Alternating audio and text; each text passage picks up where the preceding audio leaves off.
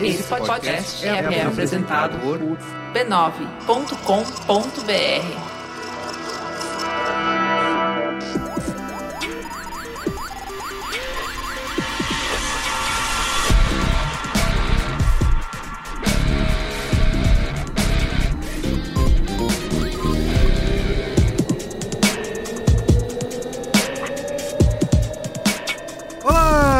Merigo, esse é o Braincast número 311. Estou aqui hoje com Luiz e Gino. Nas ideias. Jovem. Isso é todo o programa agora, é isso? Mas- Porra, é um puta tema, né, cara? É foda. Eu tô gostando da minha própria vinheta. Olga Mendonça E aí, tudo certo? e Pedro Estraza. E aí? Muito bem, estamos aqui reunidos para falar, né, marcando aí essa semana que terminou o MCU, né, a sua terceira fase. Bombástico Né? final. Vamos falar aqui como que a Marvel dominou as bilheterias e a cultura global nesses últimos 11 anos. Você querendo ou não, isso aconteceu, né? Querendo ou não, você foi impactado por isso, né? Querendo ou não, você ter que suportar isso por Teve 11 que anos. suportar, exatamente. Querendo ou não, você foi à meia-noite ver o filme. Exato. Você foi arrastado ao cinema. Como nós aqui nessa Isso mesa. realmente aconteceu. Foi, foi Não, é- uma história trágica e real. eu fui muito mirim, cara. Eu não sabia que tinha três horas. Cometeu erro. Foi muito estranho Você não três sabia e meia do Eu cheguei cinema. 4 horas da manhã em casa. Então, três e meia do cinema, eu tava em algum lugar do Morumbi que eu não faço ideia como voltar e falando, tem 5% de bateria no celular, Pô, liga o. Waze. Graças a Deus no carro tinha como carregar. E aí fui, né? Me joguei na Sabe mão do é isso? palhaço. Isso chama-se cilada de Carlos Merigo. Isso acontece várias vezes Não, na minha mas foi vida. maravilhoso, a experiência foi É, ótima. Foi uma sequência de ciladas. Eu caí na cilada porque o Francisco Champs, um grande amigo da galera aí, ele um dia mandou uma mensagem no grupo falando assim: galera, vou comprar pra todo mundo, beleza? Aí um monte de gente respondeu: beleza. É, sem levar muito. É, a- sem, sem pensar nas consequências, incluindo eu e Cristiano Dias. E família. E foi uma desgraça, porque era quarta-feira, meio da semana, três horas de filme. É isso. Eu no dia seguinte tinha que acordar seis. Não, Eles cinco, estragaram ressaca. cinco né, e meia da manhã pra ir pra aldeia da Serra. Cara, você não dormiu, né? Ah, então aí eu tive que mexer meus pauzinhos e fazer o universo conspirar a favor da- das minhas decisões. Foi o que aconteceu. Eu acabei de, de pensar agora que eu perguntei pra você se assistiu o filme. Óbvio que você assistiu, você foi no mesmo dia que eu. Pô, O ingresso dele. Isso, é. estávamos Eu tinha antes. nos esquecido. vendo. É que o sono apagou minha memória daquele dia e eu tô. Nossa, Mas valeu a pena, valeu a pena. Valeu graças muito a Deus pena. não precisei ver a meia-noite, cara. Isso é uma coisa que eu dou mil alegrias, assim, porque, putz, sair quatro da manhã, chegar. Nossa. Não, e tá, mas até isso foi divertido. Foi divertido. Ó, então é isso, tá? Mas antes, quero lembrar que você que quer ser assinante do Braincast, fazer parte da Braincasteria Gourmet, que é o nosso grupo secreto fechado no Facebook, tá? Conteúdo exclusivo. Exclusivo. É, Tem de- sonhos do Higino, relatos depois de uma votação emocionantes. emocionante, equilibradíssima. Contagem de votos que Com- levou, né? O grande Dias. pedido da branqueceria foi: queremos o relato completo dos seus sonhos. e agora eu tô mandando. E tem acontecido. Tem acontecido. Todo santo dia. Mandei alguns, as pessoas analisam, eu me exponho, me abro, levo pra minha terapeuta Você depois. vai poder cancelar a sua terapia, eu acho, né? Com isso, não? Muito provável. É. Economizarei um dinheirinho Muito bem. e é isso. E temos também o grupo, só pra quem também é assinante lá e faz parte da Brinquesteria, o nosso grupo no WhatsApp, né? Nosso transmissão no WhatsApp, do Qual é a Boa. Então O você WhatsApp que é o PicPay da comunicação. Quê? dá uma Inception aí. da- de- Então você pode assinar, você eh, vai receber pelo WhatsApp no Qual é a Boa antes de todo mundo, com links. Com links. Links. Isso é a coisa mais importante, com links, tá bom? Então, pra você fazer isso, contando um milagre, agora eu vou contar o santo. Que é o seguinte, pra Que você fazer parte dessa brinquesteria, receber o conteúdo exclusivo, você tem que baixar o PicPay, procurar pelo Braincast, ou acessar o URL picpay.me barra Braincast, lembrando sempre o quê?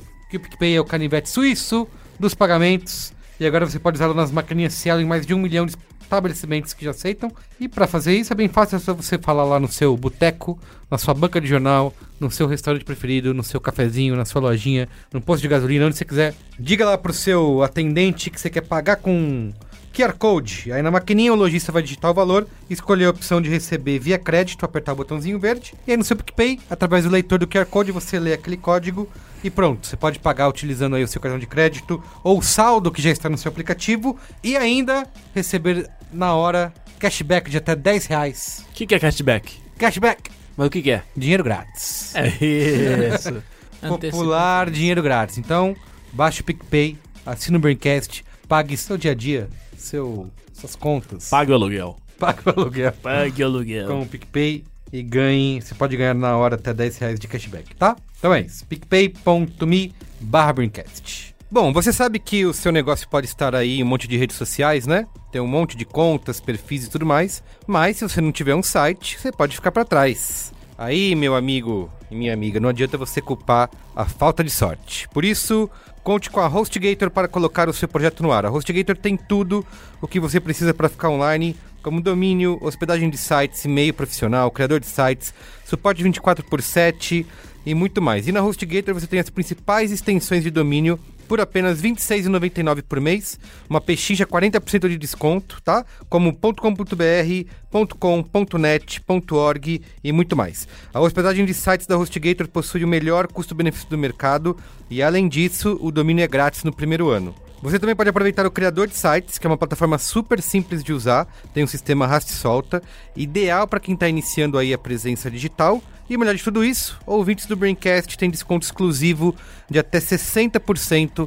em diversos produtos aí HostGator, tá? Acesse hostgator.com.br barra B9, confira as condições e aproveite aí essa super oferta. Vou repetir o endereço hostgator.com.br barra B9.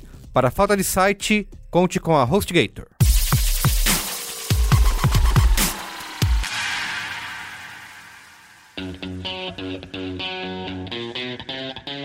Então é isso, ó. Como que a Marvel, agora com o MCU, 22 filmes depois, terminando agora com Vingadores Ultimato, nesses últimos 11 anos, conseguiu dominar as bilheterias e a cultura global. E eu acho que a Marvel fez. Óbvio que a gente vai falar aqui bastante do Vingadores Ultimato também, que a gente assistiu. Aliás, é bom lembrar. Cuidado com spoilers. Pedro Estraza. Cuidado com spoilers, mas lembrar que o cinemático está de volta. O cinemático voltou depois de Você um já pode acessar cinemático.b9.com.br e ouvir o nosso episódio especial só sobre Vingadores Ultimato. Depois de um longo inverno, Exatamente, estamos aí. horas esperando. E o seguinte, o que que a Marvel fez nesses 11 anos é uma, é uma buzzword que Lá os vem. marqueteiros adoram, né? E sempre falaram e repetiram em apresentações, que é o tal do transmídia storytelling. né? Ecossistema Storytelling.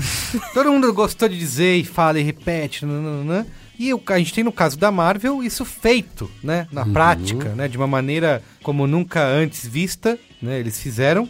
E acho que serve para muitas lições aí para quem trabalha com comunicação, com conteúdo, né? Com marketing, poder entender como que eles conseguiram fazer isso e quais são as, os aprendizados, né?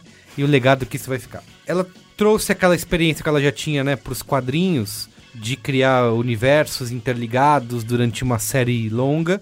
Ela simplesmente fez isso no cinema. E a gente pode dizer que não é para qualquer um, porque vários outros tantos tentaram fazer, Não, né? já estão fazendo, na real, né? Estão pega- copiando, estão tentando fazer A igual. Warner já tá fazendo isso com Invocação do Mal. Você vê que agora tem, além do Invocação do Mal, você tem o Annabelle, você tem a Freira, você tem o esse Maldição Noturna que saiu agora, e é tudo interligado. As pessoas. O que eu acho bacana, né? O que eu acho tão revolucionário nesse- nessa metodologia da Marvel, que pode ser revolucionário, pode ser condenatório, pode ser apocalíptico, você pode ver do que do jeito que quiser, é que eles estão fazendo as pessoas irem ao cinema não por causa de um ator, não por causa de um diretor, não por causa de um personagem, eles estão por causa de uma marca, no fim das contas, isso, né? é. É um, é um reforço de base de um sistema que Hollywood já tem implementado há muito tempo, mas é que agora é efetivamente baseado em marcas. As pessoas vão ver porque é, um filme, é o próximo da Marvel Studios. Cara, Homem-Formiga fez dinheiro. É. Quem imaginaria que um filme desse, sabe? Mesmo que eu goste muito do filme, e- esse é um legado muito grande, né? Essa coisa de você carregar um universo, né? As pessoas vão ver por causa do universo, mas também por causa da marca, porque você, é o próximo capítulo do Marvel Studios. Isso, né? e é bom Até, você... até algum tempo atrás a gente ainda ficava com essa sensação de, putz, esse vai ser o filme que vai flopar da Marvel. É, Esse vai ser o filme que vai dar errado. Homem-Formiga, né? A gente olhar e falar, E como é que isso errado. certo? Não deu errado. 22 sucessos em Eu acho que até de. é, eu acho que tem alguns aprendizados que a gente vai falar, e- mas o- isso que o Pedro falou que eu acho que é bastante importante é que a Marvel fez isso justamente num momento em que o cinema tava em descrédito, a gente pode dizer, usar essa palavra, que estavam em ascensão do streaming, né? Com as bilheterias é, caindo, menos Cara, ingressos sendo vendidos, e os caras conseguiram o que, indubitavelmente. A Marvel conseguiu fazer é botar as bundas nas cadeiras do cinema da, da galera. A galera foi Um- lá e sentou e comprou ingresso. 1,2 entendeu? bilhão num- em 5 Exato. dias, né? Isso- Independente isso é do que uma- aconteceu no mundo, de cada vez mais de pulverização da mídia, dessa disputa por atenção das pessoas, do cinema em crise em muitos lugares do mundo, os caras conseguiram levar a galera pro cinema pra assistir uma série de 22 E foi filmes. muito louco, né? Porque teve esse momento de uma das chances do cinema fazer grana, que eu lembro que todas as matérias comparavam videogame com cinema, Ah, né? é mesmo. Que foi o 3D, né? Então a gente já passou a onda do 3D, de todo mundo querendo ver grandes filmes no 3D, e a tecnologia tava falando até mais do que a própria história. E a Marvel conseguiu atravessar, usar bem isso, às vezes não usar, né? Tem Às filmes usar. que. É muito engraçado, né? Um ano antes de Avatar, que foi o grande filme que é hoje a maior bilheteria mundial, Uhum. né? Chegar, a gente tinha. é, 2008 foi, o- foi o ano crítico, no fim das contas, do- dos anos 10, né? Porque a gente teve, nesse gênero de super-heróis, né? A gente teve o, o querido, amado Meril, que é o Calor das Trevas, né? Que foi, tipo, aquele grande fenômeno Uhum. cultural. Lave sua boca para falar. Não, É, agora- você já cuidado, com, cuidado com o modo como você Ah, insere. pô, esse tom, calma. esse tom não, não- Eu não tô gostando nada disso. Mas assim, ao mesmo Já tempo. vou falar que eu gosto até do Hulk. Mas ao mesmo tempo que a gente teve esse filme que foi o grande filme, na verdade, foi, 2008 foi o nascimento da Marvel Studios, né? Porque foi, foi aí que foi lançado o Homem de Ferro. Homem de ferro, né? E quando o Nick Fury aparece, começou aquela longa e velha espera pelo Então, isso é um lance né? que é, o, é- Assim, é bom a gente contar essa história desde o começo, né? Uhum. A Marvel, hoje a gente. Todo mundo gosta de falar que são os devoradores de dinheiro, de bilhões e querem grana, grana, grana. Mas eles começaram nessa época aí, eram praticamente um estúdio independente, né? Tipo, de fazer um negócio com uma verba diminuta ali, que não tem uma verba infinita, e de A fazer. guerra é infinita, mas a verba não. A verba não é.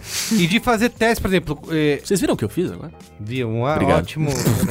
Eles lançaram junto, né, o, o Homem de Ferro e o Hulk, né, Filmes em estúdios diferentes, porque o, o Hulk era, foi lançado pela Universal, o Homem de Ferro foi lançado pela Paramount, né? Isso. Então, na época... E era um teste, assim mesmo, que se não desse certo, o estúdio ia pro buraco. Eles não Uhum. iam conseguir financiar os outros filmes, né? Então, eles tinham essa ideia de fazer um filme que funcionasse de maneira sozinha, né? Que contasse a história do Homem de Ferro. Tanto que até virou piada na época, que muita gente dizendo que a Marvel veio com o time B, né? Porque o X-Men já tava em outro lugar, Homem-Aranha o tava em Homem-Aranha outro. também, Quarteto Fantástico também. Tem até a, a história do, do Homem-Aranha é muito boa, né? Que quando a, a Sony comprou os direitos pra fazer os filmes do Homem-Aranha, pagou uma, Uma merreca. uma merrequinha, a Marvel ainda falou, pô, mas você não quer levar também o. Isso. Aqui o.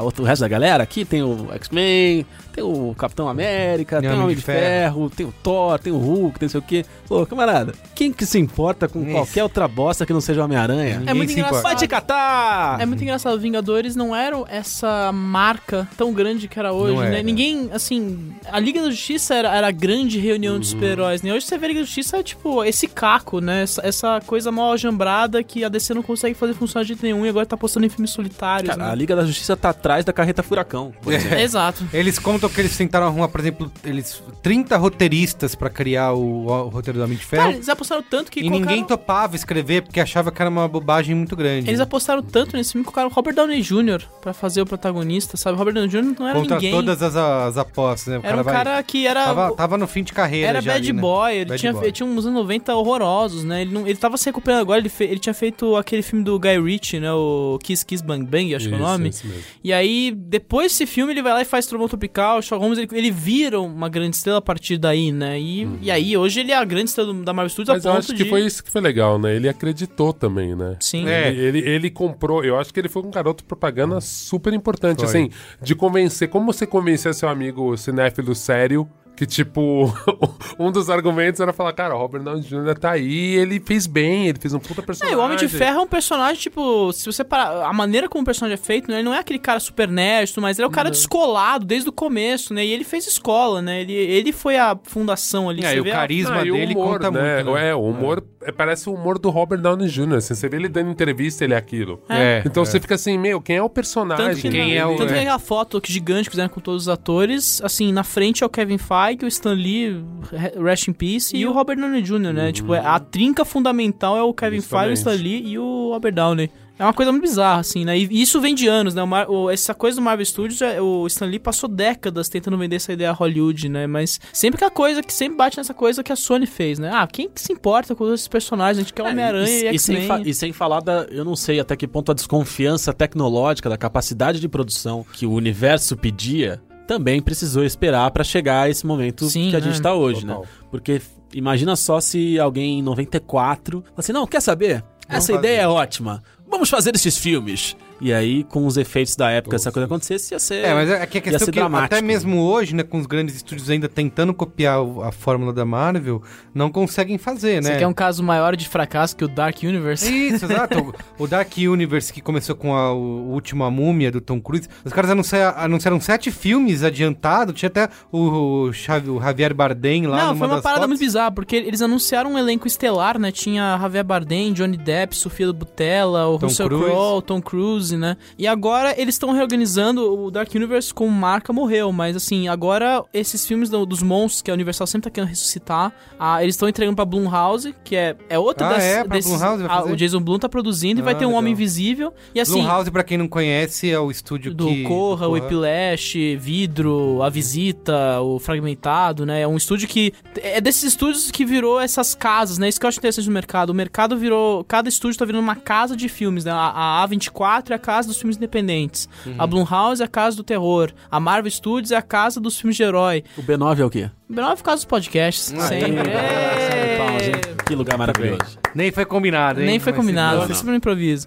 Mas é muito legal isso. E, tipo, a Universal entregando. E assim, agora o acordo é o seguinte: eles têm os acordos com os atores. E o que a Universal tá falando com os caras é assim: a gente vai entregar pros caras criativos. Se vocês quiserem esses atores, a gente pode fornecer esses atores que a gente tem um contrato de tantos filmes que a gente pode usar esses caras. E assim, tanto faz. Se você O Javier Bardem era pra ser o Frankenstein. Ele pode aparecer no filme do Homem Invisível agora, se eles quiserem. Então, assim, eles perceberam que não adianta você forçar uma fórmula hollywoodiana nesses filmes, né? Que eu acho que Isso. foi um dos grandes erros. Não, né? Acho que um dos grandes erros é, por exemplo, transformar esse último A Múmia aí com o Tom Cruise. num filme de ação super genérico que tenta combinar todo e Não, se- e, só- e é um grande trailer pro resto do, da série. Você vê, o Homem de Ferro não é isso. é um filme Não- super considerado do É, personagem, Exato, né? ele pode terminar ali, não pode ter. Podia ter nenhum filme depois. Não é daquilo Missão ali. Impossível Egito. É, sim. Nossa. é, é total isso, né? Tipo, super poderoso Tom Cruise. Isso. E é legal que a história- o Nick Fury, eles, Kevin Feige, decide colocar ele já enquanto o filme já estava em produção. É óbvio, ele, fala, ele conta, né, que ele já tinha. Eles anunciaram acho que na Comic Con de 2006. Ele falou que ele já tinha esse sonho de fazer um grande universo interligado, mas que ainda isso tava mais na- no papel do que realmente. Primeiro vamos botar esses dois filmes, ver se dá certo, depois a gente pensa no resto. Mas aí durante a produção do, do Homem de Ferro, eles decidem trazer, é, fazer o personagem do Nick Fury, chamam Samuel L. Jackson. Por causa da, da semelhança, né? Porque no, no Numa das versões Universo dos- Ultimate, que era, foi uma tentativa de reiniciar o universo dos quadrinhos sem perder o público, né? Introduzir um público mais jovem. O Nick Fury, que era um personagem do David Hasselhoff, né? Isso. Super branco. É. O Nick Fury, ele foi reconfigurado como um personagem negro inspirado na fisionomia do Samuel. Jackson, né? Uhum. Então, já foi... É, o Samuel Jackson ainda fala, tipo, é, quando tem um documentário que eu tava vendo, o Samuel. Jackson fala, puta, esse cara sou eu, eu tenho que te fazer isso. E eles, o, eles contou que, assim, era pra ser um super segredo, eles fi- filmaram em meio-dia essa participação do... Que é fácil, né? Meio dia dá pra fazer aquela ceninha. Dá, é, né? uma cena que ele só aparece, que era pra de- deixar essa dica.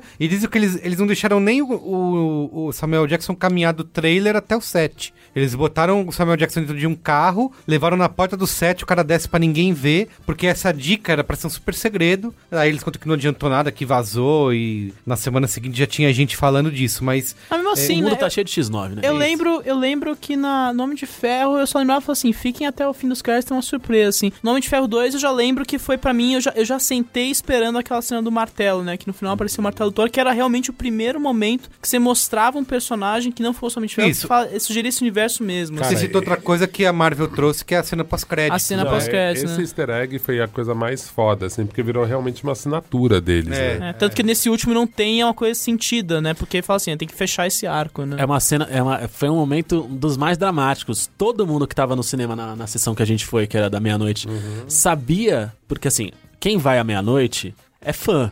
Não, é e, fã demais. E realmente lê, se intera sobre tudo antes. E todo mundo que tava lá sabia que não tinha cena pós-crédito. Foi ridículo, porque a hora que o filme terminou, a hora que os créditos animados finais terminaram, era um burburinho inteiro do cinema de todo mundo olhando pro- um pro lado e falando assim: é, não tem cena pós-crédito, né? É, não tem cena pós-crédito. Todo mundo concordou que não tinha. Mas E ninguém Mas muita levantou. gente ficou esperando. Não, ninguém levantou, Ninguém cara. levantou, é. Ficou todo mundo sentado. Quem sabe? Vendo Quem não- até o final os créditos, aí a hora que terminou, todo mundo olhou pra. É, realmente não tinha, Não né? Realmente não tinha. Tem barulho ser. Eu não fiquei pra ver. É uma batida de barulho de martelo. construção, não é? Que é- lembra muito a batida do martelo do Tony Stark quando ele tá preso na caverna montando um teatro. Que é aquela coisa, tipo, eles estão trabalhando ainda, né? As Ah, pessoas. sim, Essa é. é uma piadinha bem uma básica. piadinha né? Dessa. E eu acho que assim, tem alguns mitos que a gente precisa citar que o MCU derrubou, que na era pré-Vingadores em Hollywood existia contra você criar uma série, né? Que assim, ah, ninguém, por exemplo, vai assistir uma série inteira, ou se a pessoa acha que sabe que é uma série. Isso acontece que a gente vê até com série de livros, com trilogias. Ah, vou esperar sair tudo pra depois ver, né? Ou então você nunca consegue pegar os novos quem tá chegando, porque Ó, que- você tem que ver quatro filmes Isso. antes de ver o quinto agora. Exato. E o cara vai falar, quatro filmes? eu vou, ver e não vou. foda-se. Tanto que até esse, esse o Guerra o, O Ultimato. Ultimato, eu acho que até tava numa discussão dessa ah, de precisa ver todos. Cara, quem só viu Guerra Infinita no mínimo, pode Já viu, consegue- pode Não, ver o ver de Ultimato e se divertir, sabe? Não Sim. precisa ver Será tudo que pra- pode? Eu Cara, acho- é óbvio é. que você que é fã e viu tudo, você vai ter uma outra experiência. Não, eu, Mas- eu, senti, eu senti assim, eu senti umas coisas, pelo menos pra mim. Que eu acho que é um filme que começa do nada, não é?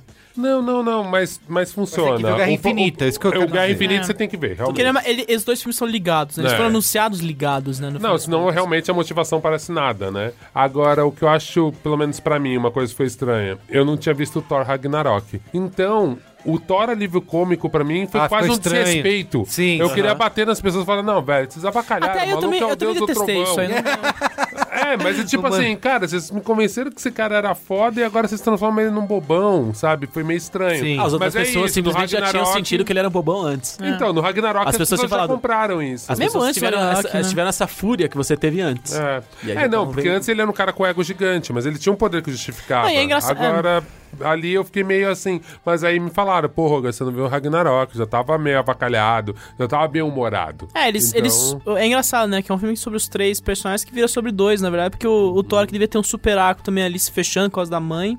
Cagaram, falam, foda-se, esse personagem é um alívio cômico, vamos reduzir É esse cara ao isso. essencial ali e dane-se. Foca no que deu certo. Isso é engraçado, né? Eles. A gente fala que a Marvel tem um super planejamento desde 11 anos atrás, mas eles também foram caras que foram improvisando no caminho. A entrada do Homem-Aranha no, no Guerra Civil ali é muito clara, É foi uma mesmo. coisa muito É improvisada. verdade. Então. Porque eles conseguiram no meio do caminho os direitos de É. poder trazer. É assim como a gente imagina agora que com os X-Men já deve ter rolado uma, uma correção de curso bem agressiva. Mas como, sabe que é que como eles já tinham essa cola preparada de antes, né, com a com a Shield e tudo, eles conseguem de uma maneira ah, natural incluir, não, não parece uma coisa forçada, né? Porque eles já tinham esse, acho que o conceito da coisa estava preparado, então é mais fácil de você Eu acho que uma das grandes mudanças de mercado que rola né, nesses 10 anos, 11 anos, é que assim, qual foi o último fenômeno antes da Marvel? Foi Harry Potter. Que era uma coisa assim, você tinha que acompanhar uma saga gigante, um capítulo. essa é a diferença, né? Porque é uma, é uma saga gigante, mas ao mesmo tempo você tem que ver tudo, você não pode só ver o final e E acabou. aí, né? quais foram as duas, as duas grandes fenômenos São que quantos surgiram? filmes do Harry Potter? Foram oito. Oito. Mas os Harry Potter não são, não são Harry Potter, são, São dez. dois.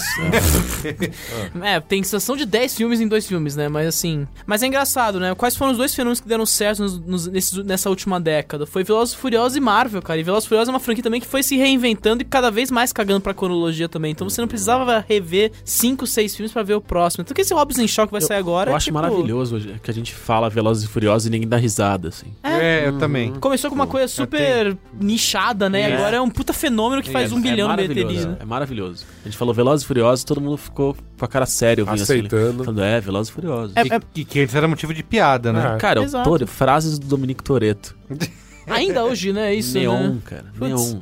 2004, Neon. Mas é engraçado, essa aceitação de que agora a gente não precisa ver uma história seguida, né? A gente não precisa esgotar franquias até onde for possível, até arrecadando, né? Os caras podem. Por exemplo, a gente, eu acho que um dos grandes momentos que eu acho que eu falo assim, puta, isso realmente mudou é quando com o Disney Plus agora, a área da Lucasfilm chama-se área Star Wars. Tipo, a Lucasfilm deixou de ser a casa de Indiana Jones, Star Wars, outras coisas, e virou a casa de Star Wars. Assim, eles são focados num tipo de produção e é isso aí, entendeu? É, eu acho que você acho que se a gente for falar até dessas franquias, Star Wars acho que é um exemplo que vale botar na balança, que acho que tem é, um alcance, é, um impacto cultural tão grande, mas ainda assim não se compara em escala ao que é o MCU, né? Cara, assim, a gente- esse ano a gente tem dois fechamentos além do Ultimato. A gente tem Fênix Negra não, e Star o, Wars. o Higino tá me olhando feio. Eu sou adoro Star Wars, é o que eu quero mais ver. Eu não tenho Mas não vai ser a mesma coisa que Ultimato agora foi, né? É, não tem, eu assim, tanto que se você for comparar por exemplo, bilheterias, não tem nada parecido com o que foi Ultimato. Cara, a gente entende? vai- Cara, são dinâmicas diferentes, né? São, é uma- exato. é uma,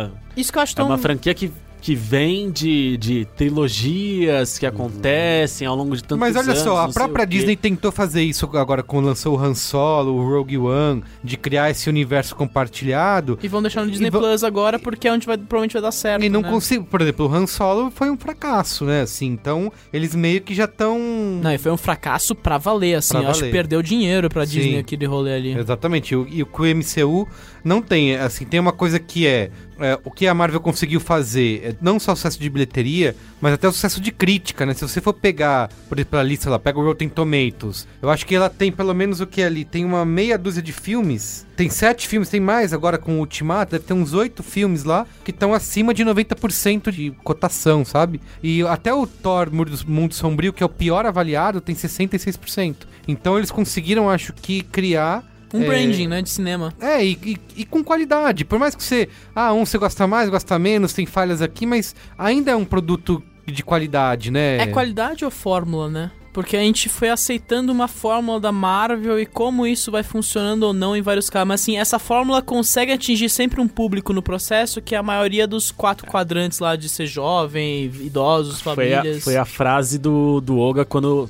Depois que ele viu o filme, ele, ele mandou uma mensagem no grupo falando pra gente. Achei foda que ele pega, ele bate em todos os botões, ele aperta todos os botões de fanservice, né? Sim, é, o servimos bem para servir É, sempre. e eu. eu que é tava- maravilhoso, eu não, Não, acho então, negativo. Eu, mas- durante o filme, eu depois do filme, eu no dia seguinte do filme, depois de ter dormido só três horas e ter ido trabalhar, eu não pen... eu em nenhum momento eu tive esse pensamento de tipo, nossa, eles apertaram todos os botões certos pros fãs ficarem felizes. O que isso quer dizer?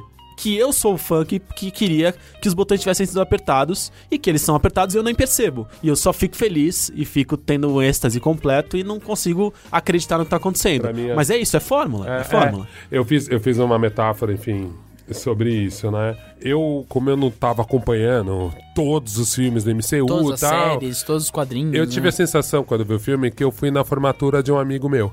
Uma formatura muito foda. Eu sabia o momento que eu tinha que chorar. Eu vi a galera se emocionando. Aquelas pessoas não se vê mais, mas era a formatura de um amigo meu. Então, assim, foi lindo, foi demais. Eu dancei no final da formatura, mas eu consegui ter esse distanciamento. Então, pra mim, eu vi os botões sendo apertados, assim. Agora os pretos vão ficar felizes. Entra o Wakanda! Pra- Agora as mulheres. Agora as mulheres. Ah. Então, tipo assim, eu conseguia ver esse wireframe por trás.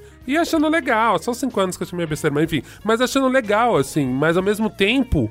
Eu ficava vendo a reação das pessoas. E, e aquilo foi me deixando mais interessado até do que. Sim. É a reação das pessoas te interessa? Cara, não em todos os filmes, mas naquele em Né, naquele te especial. interessou. Porque assim, tinha personagens que eu não achava que eram tão especiais, eu via a galera vibrando e eu, tipo, caralho, É, mas- é- É muito É engraçado. a questão do filme evento, né? Que isso, É, então isso que eu não- A minha reação é a contrária, é engraçado isso. Essa Por própria. mais que eu tenha, por exemplo, negado essa. é, aceitar que eu era o fanboy pra quem a coisa estava sendo construída, eu nego muito o filme evento com reações Uhum. de futebol, né? Me dá uma vergonha tremenda, assim. Mas- Então eu falei primeiro que eu tava morrendo de medo que a gente chegasse lá e era meia-noite, era cinema Só fã. grande do centro coxa de São Paulo que a gente tava lá. É lógico que isso ia acontecer, é lógico que essas reações iam acontecer. Eu tava morrendo de medo. E não aconteceu tanto no final das Não, contas, né? não precisa também. Mas vez ou outra, assim, bem. uma, uma palma, um, uh, um grito, assim. Cristiano Dias foi um que gritou uma hora, antes de todo mundo achando que todo mundo ia gritar. E não gritou. ninguém gritou. Foi quando? Aí ele Foi se quando? encolheu. Eu, não, eu não lembro qual era o momento exato do Cara. filme,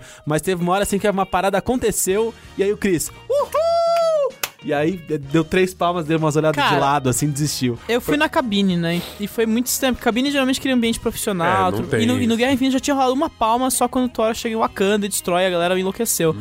Mas no Guerra Infinita, a partir do momento que o Capitão pega o escudo. Ultimato. Pega, o Ultimato, a partir que ele pega o martelo. Cara, virou torcida, uma grande parte da torcida. Inclusive, gerou uma das críticas mais detonadas aí da última semana, que foi essa crítica da Folha, que o cara usou a galera da cabine pra criticar o filme, né? Falar dessa coisa de fanboyzice. Foi muito resumido pelo Bruno Carmelo do Doro Cinema. É muito bizarro você testemunhar o mastodonte, né? A, a magnitude de um bicho tão gigante do filme evento. Tanto que essa discussão. Eu queria dizer isso, inclusive, que essa discussão meio que surge por causa disso, né? Porque o Ultimato é uma coisa tão que magnetizou toda a discussão que ela desperta esse tipo de conversa também. Tipo, qual o impacto que a Marvel fez? Por causa que isso aqui a gente não vai ver, não vê todo dia Não vê, acontecer. É, não vê mesmo. É, eu me lembro da primeira vez que eu tive confrontado com o filme evento. Foi no, no cinema no centro, vendo Matrix 2. Que virou essa fanfarra aí. Eu lembro que eu fiquei meio, meio incomodado, mas eu lembro que, cara, as pessoas que estavam lá tinham as melhores piadas. Então, assim, tinha um momento que um dos, dos personagens voava, aí um desgraçado grita, vai, Goku! E aí, tipo, pá! E aí começou o show, era piada o tempo inteiro. E aí, corno? tipo, o tempo inteiro no Matrix 2. e aí foi um momento que eu fiquei meio assim, falei, porra, mas eu entendi. Falei, ô, cara, pô, você não tá no filme cabeçudo. Você É tá isso, tem no que- pipoca. Você não vai Isso, pensar o isso. cinema. Agora, o que eu achei Isso, engraçado da reação foi assim, olhando um cara do meu lado, ele chorava compulsoriamente em momentos nada a ver. e isso foi me assustando, que eu falei assim, caralho, que me deu essa metáfora da, da formatura dos outros, assim. Eu tô na formatura de alguém, mas não é a minha, não é a minha turma, eu não conheço as pessoas, eles, eles têm os códigos deles. Mas é open bar. É, então, alguém me convidou, me deu um convite e falou, Gá, E vai, vai na formatura, vai ser foda. né? E eu fui. E aí eu ficava olhando o cara e o cara chorando em momentos que não faz nenhum sentido. Nenhum sentido. E nos momentos que, tipo, todo mundo chorou, morte, escudo, tá, tá, tá, o cara tava, tipo. Não que ele não estivesse chorando, o cara acho que chorou o negócio inteiro, mas ali eu percebi que realmente, assim, cara, você tá em território sagrado. Tem Tenta, que- tenta copiar mais ou menos o é movimento igual, deles. para não, para não ser encontrado aqui. Era isso. Tem uma coisa que o Olga falou que eu acho que também é um outro legado e um, outra, um outro ponto forte desse MCU, que eu entendo que até ontem a gente gravou o, o cinemático, a Jéssica meio... Uma das cenas lá, né, da Do mulherada, feminismo. a Jéssica deu uma desmontada nessa cena É pra bom, gente. é bom que eu quero que você fale sobre isso, porque o Cristiano Dias, que participou do cinemático, ele deu esse teaser. Não na- contou, na mas eu vou contar Twitter, aqui, o que spoiler e dar... e- Olha, Ah, spoiler, lógico. vai loucura. Não é spoiler, Eu já falei do martelo. Eu Como chama? Quando é interligado? Spin-off? Crossover. Cara, é, o- é o BCU. É, é Crossover? É, o- é BCU, né? É o BCU. Então tá, quem não quer saber Conta aí. spoilers de É, eu Ultimato quero- e não viu ainda... Quero ver se eu tenho a você mesma cinemático. É, que a Jéssica falou que a gente achou a cena super legal e tal. E a Jéssica achou que é uma migalha, é um biscoito, né? Tipo, ah, a gente não conseguiu interligar aqui toda a mulherada, elas não têm papéis fundamentais. Mas então vamos juntar todo mundo aqui pra fazer uma cena catártica e vocês vão ficar Eu satisfeitos. tenho visto isso um pouco na. Porque, como eu não fui numa da meia-noite, não fui nessas primeiras sessões, eu não vi essa coisa tão do choro, né, daquela coisa. Mas eu tô vendo um efeito reverso agora após a sessão, que as pessoas indignadas, um pouco revoltadas com o destino de certos personagens. Eu tenho um amigo que é muito fã do Capitão América e, é, e, tem- e- e sempre teve, viu o Capitão América com aquele ângulo meio do Stuck, né? Daquela relação de queerbaiting entre ele e o Soldado Invernal. E que fica indignada agora que o personagem da última hora ele vai voltar pro passado pra ficar com a Peg, porque ele aparentemente era superado, mas é muito engraçado, parece um fim de série, fim de novela mesmo, né? Como a, a gente é um filme evento tão grande, né, que a gente começa a ver aqueles personagens com uma extensão meio pra realidade. A gente fica indignado que aquele personagem tomou certa decisão, porque aquilo não condiz com o personagem, não condiz com o que ele disse no,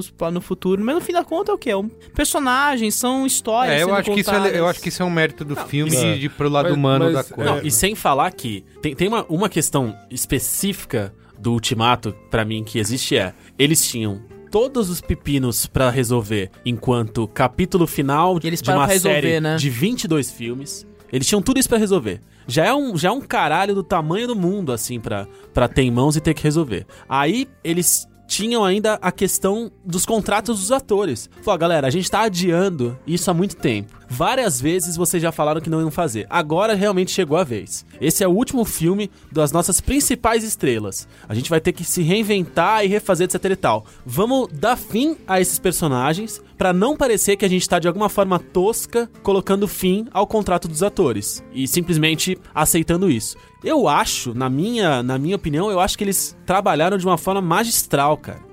Trabalharam muito bem com, Mas, com é- todos esses pepinos que eles tinham na mão pra dar Era fim. muito fácil dar um rolo, alguém querer e sair continuar fora os brigar. caras ali até, até onde for possível. Isso, isso que eu gosto também. É um filme que é de fechamento, uma coisa que a princípio vai ad eterno, né? Tipo, É. esse universo vai continuar sem assim, e eles poderiam, de uma forma muito simples, eles poderiam falar, ah, cara, a gente vai simplesmente pegar. Quem são os atores que não vão continuar? Levanta a mão aí. Aí a galera levanta a mão e fala, ó, todo mundo vai morrer. Podiam. Todo mundo podia ter morrido. O Capitão América podia ter morrido. O não E- sei o que podia ter morrido. Mas os caras ainda conseguiram, de alguma forma, entregar de um outro jeito e trazer um sentimento diferente, trazer uma, uma emoção diferente porra, eu achei que foi, Isso, que é, o foi bom isso, demais. que é, isso que é o grande legal no fim, né, cara? As pessoas vão aceitar essa morte, mas depois vão continuar indo ao cinema, continuam vendo. E isso é muito louco de pensar, porque, Mas- cara, a gente fechou uma história, fechou arcos completos. E, sei lá, daqui a, daqui a dois, três meses tem Homem-Aranha é, longe de casa. E as pessoas vão ao cinema e vão lotar essa sala, e vão ver Shang-Chi, e vão ver Eterno, vão ver cada vez coisas mais cabeludas. Até o momento que alguém pisar na bola ali, der errado, até o momento que cansar, Começar né? a dar uma cansada, né? Até virar é- crimes de Grindelwald, né, por Isso, exemplo, é. agora. É muito. É bizarro isso. Que a gente deixou de ver por causa de ator, a gente deixou de ver por causa de diretor, a gente deixou de ver de história. A gente tá vendo uma marca, entendeu? A gente É. tá comendo que é uma coisa que é tradicional. A gente vai ao cinema por causa da marca. Mas Fala é aí, isso que eu falo, cara. Tem uma questão, voltando um pouquinho no que o Merigo falou, tem uma questão que a Marvel acertou muito, foi ser. Que é brand, né? Que a marca acertou muito, foi essa questão de atualizar algumas questões, atualizar essa questão da representatividade, tanto que é isso, Black Panther é o filme que mais deu grana nos Estados Unidos, ponto. Isso. Não bateu. E aí eu entendo que uma mulher se sente traída quando ela assiste, que ela fala, porra, vocês ganharam dinheiro em cima Exato. de mim, vocês fizeram um dinheiro com mulheres assistindo filmes nerds que a gente não era representado. Vocês criam personagens B10 mulher, e aí no momento incrível tá lá a Fênix no momento que você fala, cara, É. O Pantera Negra ele- no- e no mundo é o quarto lugar, ele só perde pros três Vingadores, né?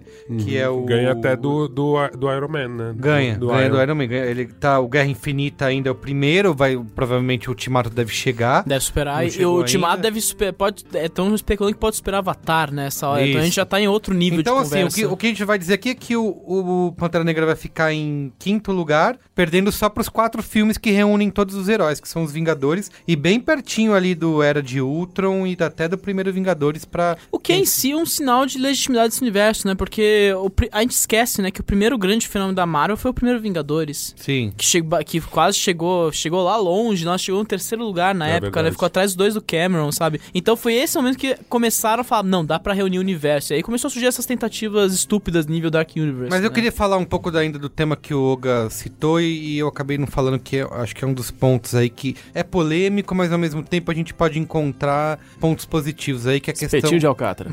É que é a questão da diversidade, né? Que assim, é óbvio que continua sendo uma coisa, em sua maior parte, produzida por homens brancos, é mesmo com mulheres. É tão produzido por Homem Branco que o primeiro personagem LGBT da Marvel é o coadjuvante número 38, interpretado pelo diretor, né?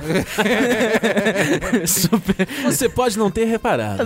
Isso. E aí, nos roteiristas, na direção também é muito dominado por homens e tal. Mas a gente não pode negar que ainda que tenha demorado e não tenha feito um movimento tão rápido quanto a gente gostaria, a Marvel caminhou em atender os anseios da sociedade. Ah, e o Kevin né? Feige já falou que essa próxima leva de filmes, o grande, a grande aposta é na diversidade. Eles Então, perceberam isso com Então, Marvel, eles com Pantera testaram isso Negra. até na Netflix, né? Eles Testaram ligaram que assim, velho, desculpa, Jones, hoje em né, dia, se você quiser fazer grana, você vai ter Exatamente. que entender, né? Então eles foram colocando ali, por exemplo, tem a personagem da Tessa Johnson lá no Tessa Thompson. Tessa Thompson, Thompson. Que é a, Val, que é a, Val, não, A Valkyria. Valkyria. Respeita a Tessa. Te- favor. Tessa A incrível. maior mulher viva. Isso, incrível. Mulher Tem, da porra. tem Re- ela, repi- repita. tem- Tessa Thompson, Thompson. vírgula. Tessa Thompson, a maior vírgula, mulher a maior viva. mulher viva.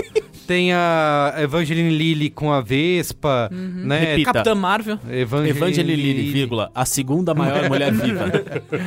Tem a Capitã Marvel. Que então foi, eles... o, foi, o primeiro, foi o segundo filme a entrar pro Clube do Bilão que tinha uma Exato, diretora. foi né? um Então- filme de, de sucesso, né? Então, assim, O próprio É. Shang-Chi, né? Eles já estão falando assim, vai ser o Pantera Negra dos asiáticos, vai ser um, o elenco e a equipe de produção inteira asiática. Eles ganharam o Oscar por causa disso aí. entendeu? eu acho que eles não ficaram estáticos, né? Acho que o próprio Pantera Negra é um, é um exemplo disso, que não é nem só um filme de representatividade negra, mas, cara, Não, a mulherada do filme é. é. incrível, né? O que eles colocaram Não, ali. e de- mesmo que a pessoa for e não tiver nenhuma bagagem cultural e... Enfim, é um filme que funciona, é um filme funciona, bom. exato, é um bom filme filme. exato. caralho. Não, é, é um bom filme, eu tô sendo. É, eu generoso. acho um ótimo. Não, Pra caralho. não. Capitã Eu acho- Marvel? Não, Não, o o Pantera Negra. Pantera Negra. É, Pantera é legal, é É legal. um dos meus preferidos do MCU, deve ser o segundo, depois do. Aí você tá exagerando. Caraca, como é que é isso? Não, Eu, é. eu, não, eu, eu, de modo algum, assim, de, Não, modo, é- de modo algum, tudo que eu não quero é concordar com o Pedro. Assim, eu, não, eu não quero nem passar perto.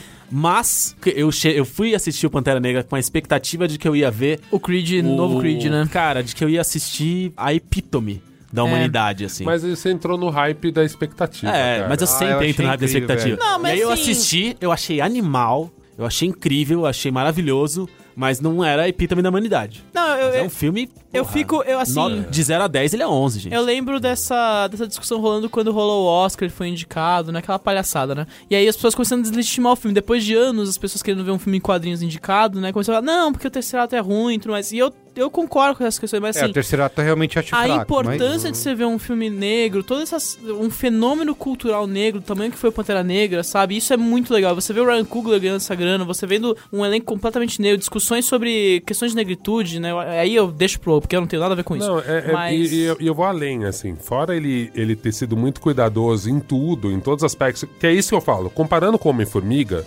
cara, tipo. A Marvel não foi atrás do cara que manja de nanotecnologia e botou o maior especialista de nanotecnologia, sabe? tipo, o Pantera Negra tem assim, o Kendrick Lamar, ele é o cara mais verdade. foda aqui fazendo a trilha. Não, mesmo diretor, tipo, a direção de arte é impecável. direção de e a arte e, é- assim, é de a chorar, né, pesquisa é cara? absurdo. Não, e pegaram um cara é, que- é isso que eu falo assim, enquanto o filme, tipo, eu entendo ele concorrer à porra do Oscar. Eu falo assim, porque realmente teve muita energia posta ali Teve. pra fazer dar É certo. um O impacto foi muito perseguiu, grande. né? É, então Não, eu acho própria- super justificável ele ser um dos filmes Exato. mais não é foda só o terceiro ato não ser tão legal Então, quanto é ele poderia tinha um ser. CGI é bosta, muito a gente mais, sabe né? as Muito coisas. mais. É Eu, isso, eu vou então. low- eu vou mais longe e falo que é a segunda vez que o Michael B. Jordan foi garfado em prêmios, cara. Esse cara manda, ele rouba o filme com o Killmonger É e não mesmo. foi indicado pra Não, coadjuvante. cara, de- de- real, assim, é o melhor inimigo, o melhor inimigo da Marvel, cara. É, porque a, a Marvel como... Tipo, que é isso, o cara, eles tinham dois heróis, o Killmonger é um herói. A é- Marvel que é ruim de vilão, geralmente, né? Ah, e não, vamos indicar um- Sam Rockwell por causa de Vice. Mas enfim, eu tô, eu tô derivando, mas assim, é, é legal. Isso que o Miguel tá falando de diversidade é interessante, porque você realmente vê uma. uma- a Marvel realmente entendeu o potencial Isso. disso mercadológico e E investiu ela- nisso. é, eu acho que né? assim, Sabe uma coisa só? É, só então, antes- mas levou a sério isso. É, E- exato. e, Sério. E eu acho que é isso que muita gente dos movimentos negros pedem em todas as coisas culturais. Fala assim, velho, não me faz sentir a porra de um cifrão, saca? Não vem arrancar meu dinheiro sem me dar nada, você botou um pretinho ali.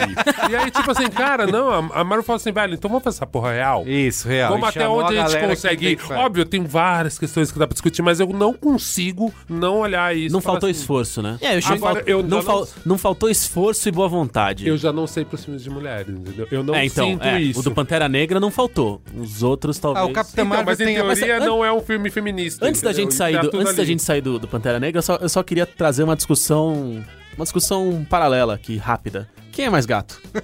Quem? Michael B. Jordan ou Chadwick Boseman? Michael B. Jordan, Michael B. obviamente. Todo mundo vota Não nele? tem jeito. Eu já vi ele ao cara. vivo, cara. Não, É é engraçado, absurdo. eu não- eu não- Na hora Cara, que é ele tira a camisa porra. ali, aí não tem É, camisa. Bicho, Ali- ele é um cara, ele é um brutamontes. O cara é maravilhoso. Eu, eu acho engraçado, porque o Chadwick, ele, ele desperta em mim os instintos mais primitivos. e pra mim, pra mim me parece claro isso, entendeu? Eu olho pra ele e eu fico... O sonho dessa noite tá marcado. Tá já. marcado. E todo mundo fala do Michael B. Jordan com uma certeza. É, verdade. É que aquele Que sorriso. todo mundo- É que o É, Michael B. é Jordan, além aquele de é um puta ator? Cara, vocês viram Chris demais, Não, mas se, o cara, se ele ficasse sem sorrir, aí o cara abre um sorrisão que fala, Aí "Ah, fudeu." Puta que pariu, agora entende tudo. Tudo bem, segue o jogo. segue É, então, assim, eu- acho que até, o, por exemplo, o Capitão Marvel, que é discutido, falar, ah, legal, a Marvel tá tudo antenada aí no que a sociedade quer, no que as pessoas estão pedindo, mas foi só o 21 primeiro filme e a porra do Capitão Marvel. Né, Por que, que não fizeram, sei lá, a Viúva Negra antes? Entendo que tem essas críticas e que é um, talvez seja um movimento não tão rápido quanto a gente Mas a gostaria. gente, tem que, a gente tem que lembrar Mas que a Marvel rolou, Studios né? demorou pra chegar nesse ponto também, assim. Apesar de que ela já é, é, não, não justifica O filme mundo da não Viúva estava Negra. nesse ponto. É, É, e não né? justifica o filme da Viúva Negra, que realmente foi uma cagada. Foi uma personagem que começou completamente objetificada lá no Homem de Ferro 2 É, e foi prosseguindo, Total. sabe? Mas assim, agora que eles estão no poder, eles estarem fazendo esse tipo de coisa, eles proporem a fazer um filme do Shang-Chi, cara, que é um personagem da categoria F da Marvel. Personagem criado à base de ácido dos anos 70 ali, sabe? E aí fala assim: não, a gente vai pegar um cara que eu. Você de- tá achando ruim uma coisa ser criada à base de ácido nos anos 70? Não vamos falar do rock, então. Não vamos falar de nada. Eu acho que, Ah, que metade, Não. das, das coisas Das boas da 70. humanidade Quase foram criadas... legal Não, foi criado. certamente 80% da Marvel nos 70 é criada à base de ácido. É, Não, Então- acabou, acabou a música.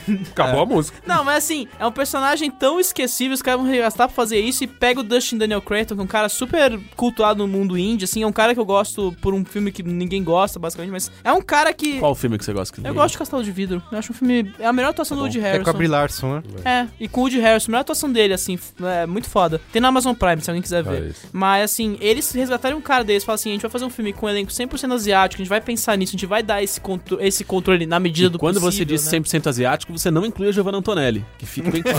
Esperamos que não, né? Entendi. Por favor, né? De, no- tem que ser nível Pantera Negra, Não, só mas o eu, Andy Serkis. eu- eu imagino que eles estão tomando muito cuidado, porque tem um detalhe que aí a discussão avançadíssima sobre negritude é que assim, o Pantera Negra são negros retintos. Que é uma coisa que, tipo, meu, é um cuidado, assim, cara, não tem, tipo... Não vai o- ser de Até ferro, colorismo os caras respeitam, assim, que é uma discussão muito avançada, assim. Sim. Pô, negros com pele clara tem mais... Qual que a gente vê nos filmes, né? Geralmente é o ator negro com pele clara ganha o papel, Halle Berry. de bonita, É. Halle Berry sempre, né? E ali, mesmo até na música, sabe? Tipo, cara, se a Beyoncé tivesse a pele mais escura, será que ela era Beyoncé? Então, é assim, é, uma, é um questionamento. Os caras tiveram esse tipo de cuidado, cara. Sim, é, é. muito foda. Agora, eu não sei se vai ter. É, a gente não sabe, né, agora como é que vai ser isso, mas é interessante ver que os caras estão pensando Uhum. eu lógica acho que- mercado além dessa coisa dos quatro quadrantes. Eu acho que uma das coisas coisa que a gente mês. pode colocar do que a Marvel fez, e é por isso que tem muito paralelo com o que ela, ela já fazia nos quadrinhos e replicar de uma maneira nos filmes que era até então impensável, né? Que é ter um controle editorial, né? Assim, de ter, comparado a outros grandes blockbusters, eles têm equipes que são mais ou menos que se conversam, né? Pra poder é, Ah, cara, criar essa. Eles têm um arquiteto chamado Kevin Feige. Isso, é. esse, esse é o grande diferencial que a DC não teve, que se apostar no Porque Snyder. isso é uma coisa importante que você tá falando, Pedro, porque até você, depois de ver Ultimato, você começa a, a repensar filmes que você não gostou. O próprio Thor Mundo Sombrio. Não, não, esse, é, esse é uma bomba, não tem, dá. mas assim, ele, ele esse, esse não dá, tem cara. coisas ali. O, o Era de Ultron, que é o filme que eu odiei. Cara, tem muitas referências do Era de Ultron que gostei. têm impacto agora no, no Mas Ultimato. é isso- isso então, que é Tudo bem, mas é elas o- têm, têm, têm, É, têm impacto. impacto porque de fato eles estão construindo Mas com é que- cuidado uma linha cronológica pra ser seguida Então, e pra ter consequências. eu- Mas tem produções que, cara, são bem Eu piores. vejo, maneira, eu vejo maneira reversa. Tipo, quando eu vejo que o mundo sombrio tem tanto destaque no filme Ultimato, eu vejo. É realmente uma falha do universo Marvel não ter acertado nesse filme, É. porque ele foi sim, fundamental entendi. depois. Sim. O Era de Ultron, eu tenho meus problemas, eu gosto de algumas coisas, mas assim, não é tão grande como o Mundo Sombrio. O Mundo Sombrio, você realmente sente essa, essa problemática. Eu né? sinto a irrelevância, cara. Eu É. terminei de assistir e falei, cara, Eu é o filme lembrava, mais né? irrelevante, do- porque não, ele Não, a não vai... morte da mãe E do assim, Thor, cara. vai do nada pra lugar nenhum. negócio. E o mundo sombrio, ele, ele eu volta, né? Ele, ele reacende o negócio que o Pedro falou da questão de que a Marvel foi. Além de, to de todos dos acertos, eles foram muito bem na questão do improviso, na questão de mudar o que não estava funcionando, de ter agilidade pra mudar o que não estava funcionando, e de estar aberto pra mudar o que ele sentiu que não funcionava. É, o Thor é um bom Então, assim, exemplo, o né? Thor é isso, cara. O Thor, nos quadrinhos, tá muito longe do tom, do tom cômico que ele acabou pegando nos últimos três filmes em que ele, em que ele aparece. Três não, nos dois filmes, Três, né? né? Três. É que tem, tem, o, tem o Guerra né? Infinita também. Mas assim, a galera simplesmente erraram muito rude, erraram muito feio, falando, cara, esse, esse é o personagem que todo mundo, quando pensa em, puta, agora vai chegar alguém apelão, agora vai invocar, agora vai bater. É o cara, esse, esse chega, puta, dando de, de Que é é trivela, Guerra né? Infinita, que né? é o que ele é. Isso. A galera aceitou, curtiu a mudança, porque o filme foi muito mal e falou, ó, galera, se a gente seguir nesse, nesse tom aqui, Não a gente, tem, certo. Eles a gente não- tem o risco ainda maior de errar de novo. E aí, o que a gente faz? Eles nunca acertaram, né? Eu acho que esse é o ponto, né? Eles erraram duas vezes muito feio com o primeiro Thor, aquela coisa Shakespeare, e o segundo que era uma coisa Game of Thrones, e ninguém aceitou essa parada. Puta, eu gosto né? do primeiro Thor. Ah, o primeiro Thor eu preciso rever, mas eu não tenho coragem, sabe? Você falou alguma coisa de ser muito. de seguir a fórmula. Eu acho que Guardiões da Galáxia é um exemplo de quando a Marvel resolve. O Guardiões da Galáxia foi a primeira vez que eles falam assim: vamos botar essa- esse universo no mundo da fantasia, vamos ver o que acontece. E aí, quando, quando eles viram que uma árvore e um, um guaxinim causava emoção, eles falaram: ah, a gente pode qualquer merda, a gente pode colocar guaxinim escrevendo e-mail nessa porra que vai dar tudo certo. Cara, não à toa tem até a própria piada do. No, No próprio filme. no próprio filme que o. Thor chega e fala: Ah, que bom reunir vocês de novo, as Guardians of the Galaxy. que é, o, é a Essa- improviso essa- mais forte, né? Essa é a piada, cara. Tipo, fizeram o Guardians of the Galaxy, rolou legal, fizeram o segundo, ficou maravilhoso. Aí alguém falou assim, cara, Coloca o Thor pega isso merda. aqui e joga pro universo do Thor. Mistura e vamos ser tudo. felizes, porque isso, é- o resto que a gente fez ficou uma bosta. Sim. Eu quero, a gente tá só aqui passando pano, elogiando, Tá foda, né? né? Incrível. Eu quero agora entrar no- nas consequências. Porque muita gente fala, por exemplo, de um monopólio cultural, né? Mas aí é coisa da Né? Disney, né? Também é um pro... Isso que é um problema, da né? Disney, não é só da Marvel, né? Porque é quando o a poder Disney. que a Disney ganhou com tantas IPs, né? Isso, isso é uma herança também, né? A, a Marvel acompanhou o momento que a Disney começou a perceber o mercado como uma fonte de IPs que eles podem renovar constantemente ou ir substituindo, né? Tanto que a, a Disney hoje é o quê? São live actions de contos de fada Explica, do passado. explica IP. IP é Intellectual Property. propriedade intelectual, né? Eles podem ir renovando e alternando essa propriedade intelectual pra preencher o calendário. E isso ficou mais evidente quando eles compraram a Fox. Que era um dos grandes ali, era o ecossistema de 5, 6 grandes estúdios que tinham esse, esse equilíbrio. Quando eles compram a Fox por quantos bilhões? 21 bilhões, foi? Todos os bilhões. Todos todos os bilhões bilhões que eles- possíveis, eles desequilibraram o mercado. Você vê que e isso acompanha uma consequência de anos, né? Como a gente vê a Sony tendo sido afetada por uma década e começando a se ressuscitar agora com o quê? Com o Jumanji, com o Homem-Aranha, com os filmes derivados do Homem-Aranha, que é o Venom, que foi um puta sucesso inesperado deles, agora eles vão apostar nisso. Eles são a força, Ah, foi sucesso, é?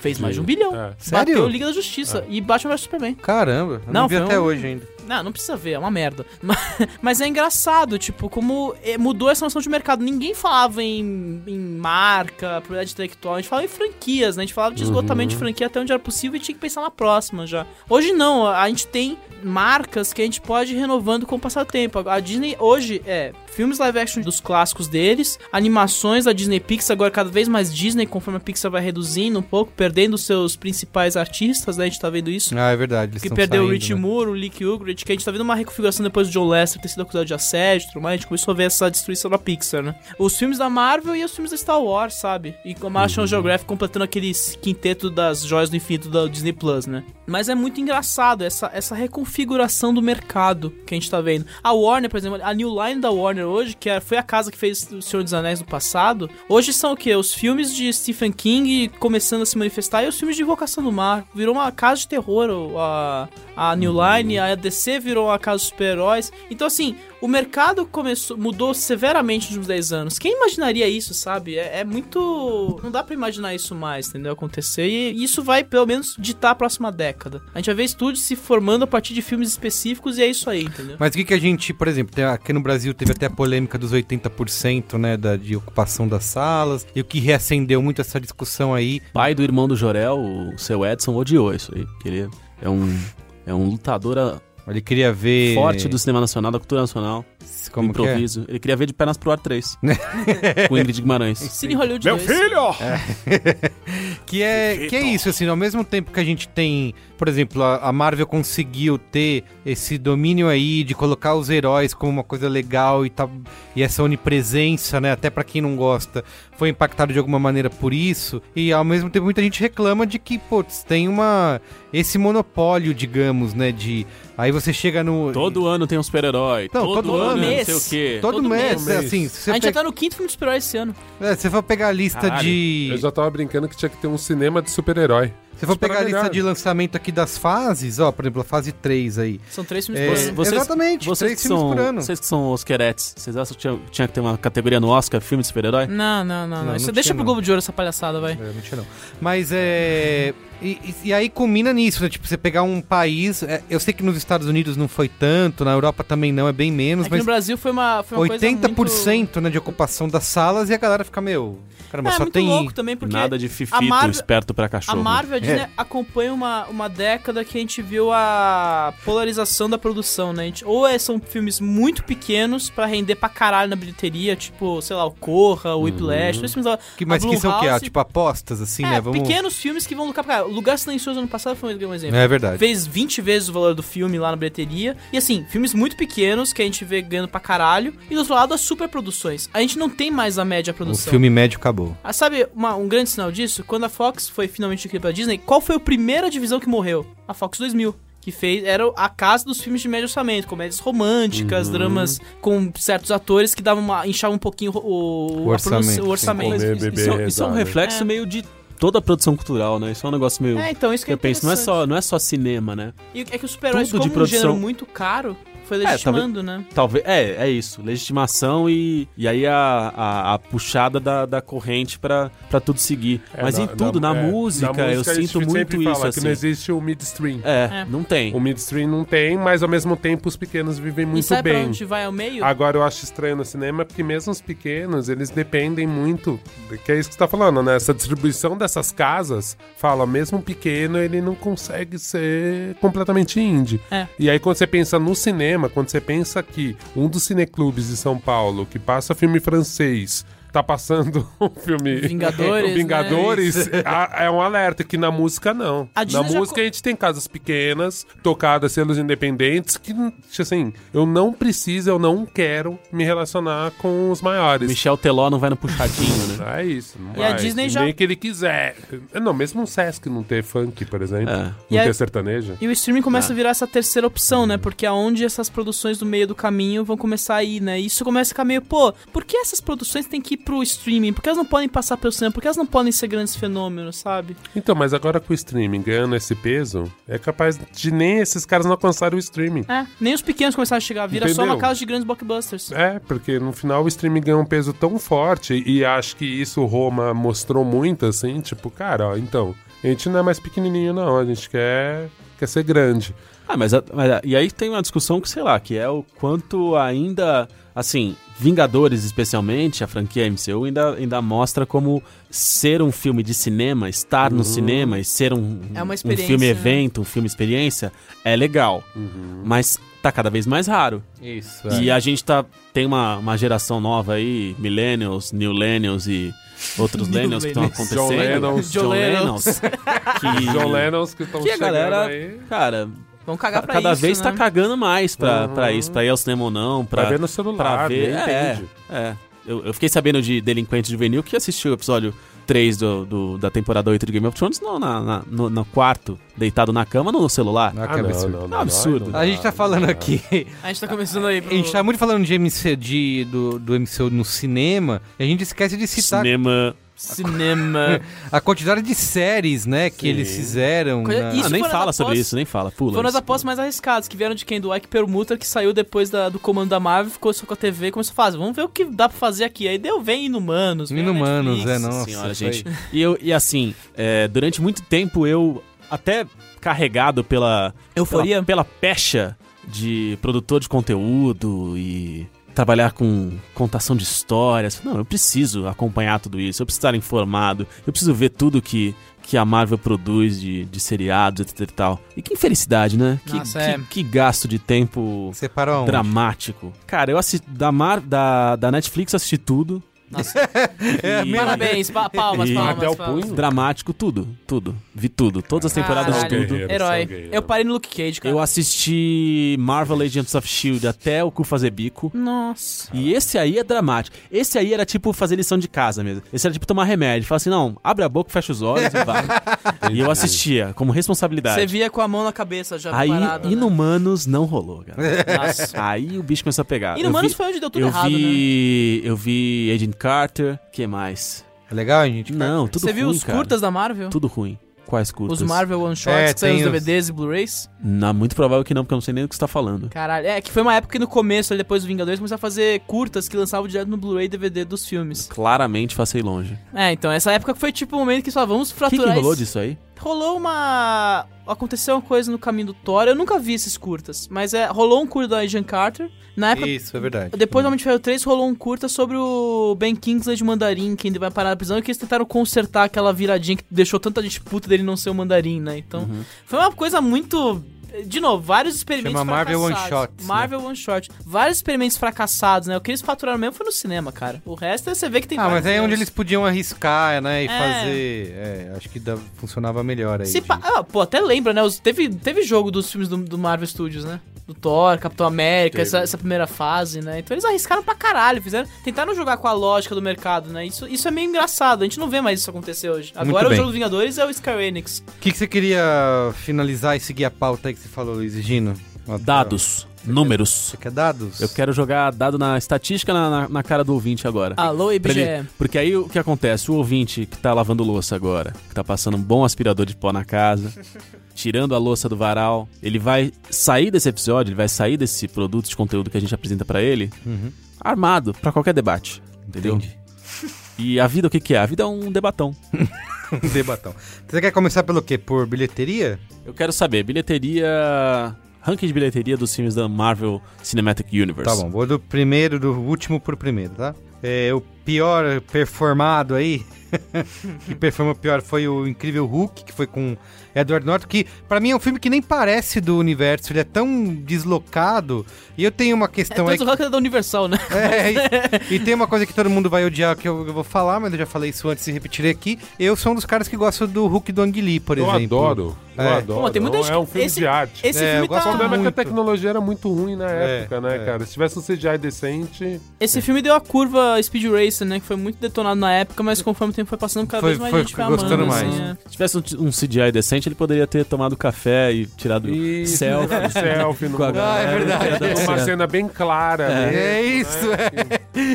Cara, as melhores coisas são esses memes que estão saindo do Hulk e da vida Hipster. real, né? Não, não, os da vida real, vocês viram? Como ah, que é? putz. O, Hulk- o Hulk iraniano? Não, eles pegam os atores e aí pegaram o Léo Stronda e botaram, cara, o Léo Stronda de óculos, ele tá igual ao Hulk.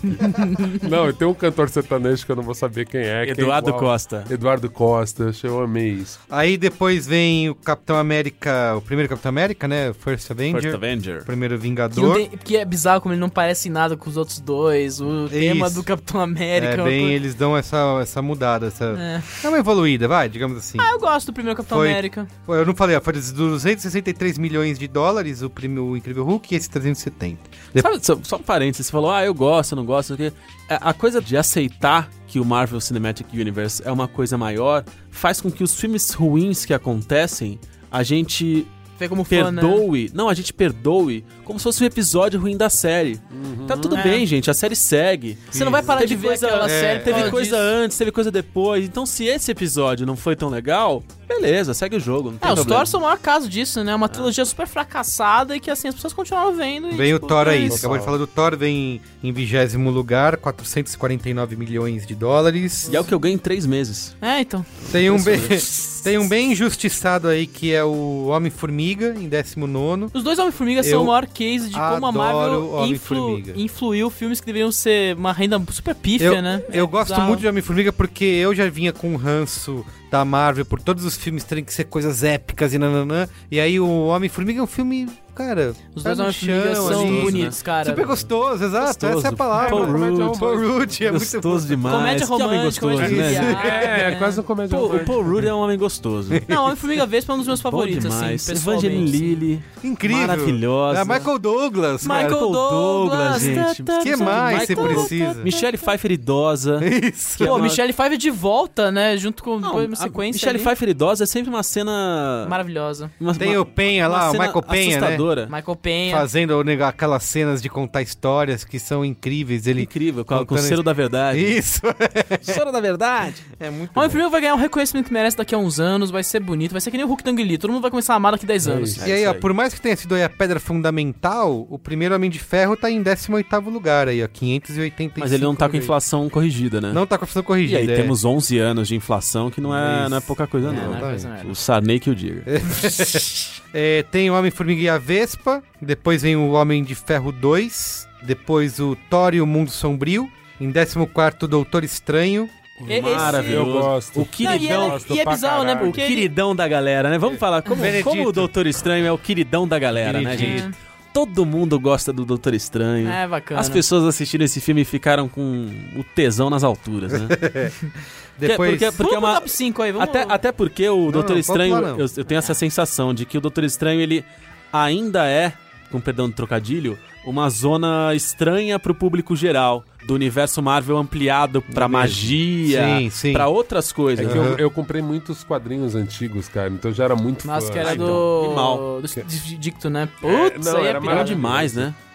Era maravilhoso, cara. Então eu acho que quem é mesmo Monstro do Pântano, assim, e Doutor Estranho, Uhum. era aquelas coisas que você falava assim, tá, você gosta de Marvel, mas papo de adulto aqui, ó. É.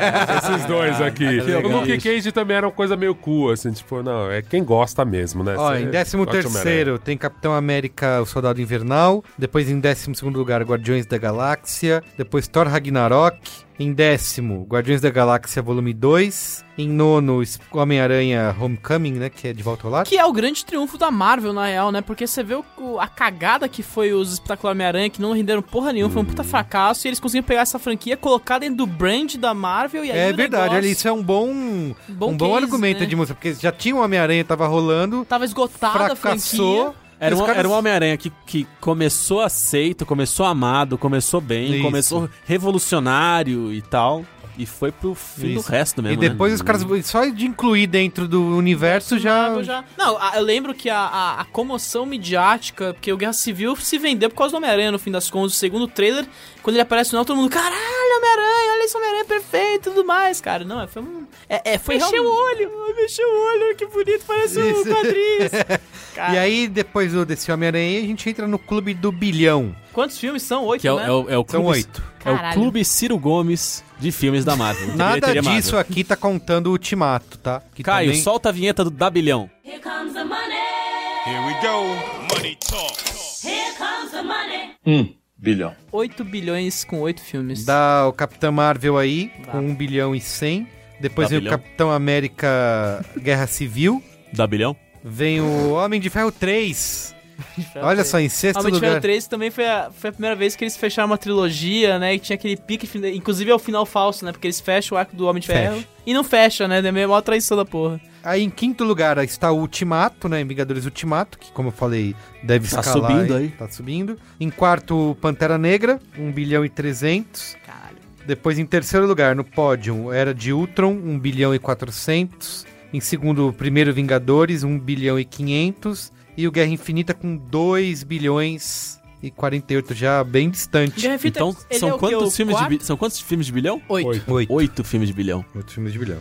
Esse é o dado que você vai jogar na roda no- na conversa de bar. Oito filmes de bilhão e um de dois bilhões. Sete de um Isso. bilhão. Aí Foda, eu né? peguei aqui, ó, outro dado pra gente finalizar, que é a- as críticas, né? Como eu falei, não só de grana, mas também o sucesso de crítica. O mais bem avaliado no Rotten Tomatoes, não, eu vou do... Sucesso de público e crítica, né? É, Tanto no pessoal como no profissional. eu vou do último pro primeiro, tá? Aqui de Vamos novo. lá. Tá, o Mundo Sombrio é o pior, Sim. depois Quanto? Incrível Hulk, Quanto é o, o Mundo Sobre mesmo? é 66%. Nada faz sentido. Que é bastante, É, né? então, nada faz Considerado a sentido. escala do Rotten Ele é fresh. É fresh, exatamente. 66%. Tudo errado. Aí Incrível Hulk, Quanto? 67. Tem que falar todos. Homem de Ferro 2, 73. Caralho, Já, é um- sentido. já é um pulo, né? É, É, então... 67 pra 73 é um pulaço. 5%. Era de Ultron, 75. Caralho. O primeiro Thor, 77. Capitã Marvel, 78. Tá E- bem e- baixo. E, o Capitão Marvel é 78, considerando campanha de ódio, né? Isso. É. é. Tem que pensar que foi. A, a Rotten Tomatoes alterou as regras de Ó, avaliação do ser um- público. né? por causa do, do Isso, não, a, a crítica é 78, o público é 56. Ah, É. muito abaixo de todos os outros filmes. não tem tanta diferença entre não um tem, e outro, né? não tem, ó. Se você pegar o público, a avaliação do público do Thor Dark? World é 76, Hulk 70, Homem de Ferro 2 71, Era de Ultron 83, Thor 76, aí no Capitão Marvel 56. Então, Era de campanha Ultron, de ódio era de mesmo. Ultron 83 também, mostra que o povo não sabe Não votar, sabe, né? o povo não sabe. votar. Cara, Você viu que o Era de 75. Ultron no Overseas ganhou dinheiro pra caralho. A É. China ganhou pra É, cacete, é. né? É. Aí, ó, Homem de Ferro 3, 79. Aí, Capitão América, o primeiro Vingador, 80. Nossa. Homem-Formiga, 82. Guardiões da Galáxia, volume 2, 84. Guerra Infinita, 85. Homem-Formiga e a Vespa, 88. Caralho, Homem-Formiga e a Vespa 88. tá mais bem, tá, tá, tá melhor é, Que Guerra Infinita. Que Guerra Infinita. Tá certo. Doutor Estranho, 89. Ótimo. Aí entra no clube dos 90% aí. O Capitão Quantos de América. 80%? 90%? Quantos são? Quantos filmes de 90%? Ah, não sei, você vai contando aí. Ah. Capitão América, o Soldado Invernal, 90. Não merecia 90, hein? Não merecia também. Guardiões da Galáxia 91, acho que merece, Merece. mais. Capitão América Guerra Civil 91. Não merecia. Os primeiros merecia. Vingadores, que pra mim não merecia de jeito nenhum, 92%. Tá Isso aí- certíssimo. Isso aí, isso aí já, é- já é nostalgia. Homem-Aranha Homecoming 92. Não merecia. Thor Ragnarok também 92. Não merecia mesmo. Homem de Ferro 93. Ok. É legal, o Thor, o Thor Ragnarok é, é muito louco, né? Porque. É o fim do Eu- mundo e é não tudo sabe. engraçado, eu nem né? assisti. É.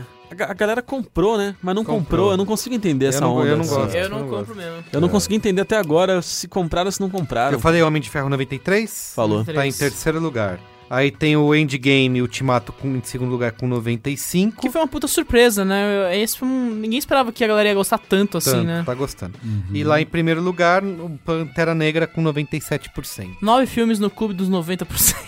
Se existe um clube aí. Então é isso, tá, Luiz Dino? Tá Cara, satisfeito números, com a Adorei. Você tem mais dados pra surra dar? de dados? Não tenho, não. Não, mas já foram vários dados. Foram muitos dados, né? Temos últimas conclusões? Conclusões finais. Que a gente O pode. que, que vem aí, Pedro? Você que tá ligado no futuro do MCU. O futuro MCU é, é muitas continuações agora, né? Temos Homem-Aranha, temos Guardiões fechando trilogia, Panther. o Pantera Negra, o Capitão Marvel, o Doutor Estranho assumindo essa trinca, nova trinca, né? Mas também vai ter coisas como Eternos, que vai ser dirigido pela Closal, que é uma diretora muito boa. Eterno. Eternos são tipo os deuses do universo Marvel. São, são, são divindades, mas também não são divindades. né? Existe isso, é? Existe. Foi escrito pelo New Eternos. Game, inclusive. Tem um arco aí. Caralho, É- eu não é- vi nem no foda. gibi. Então, Porra. eles estão, tipo, cavando.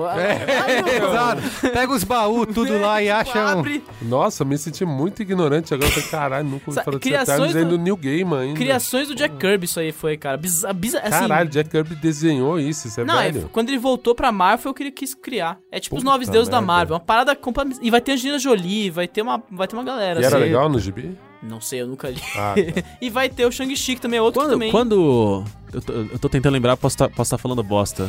Alguém me corrija se alguém, se alguém lembrar. Mas no, na saga do infinito, no- nos quadrinhos, Eu nunca li.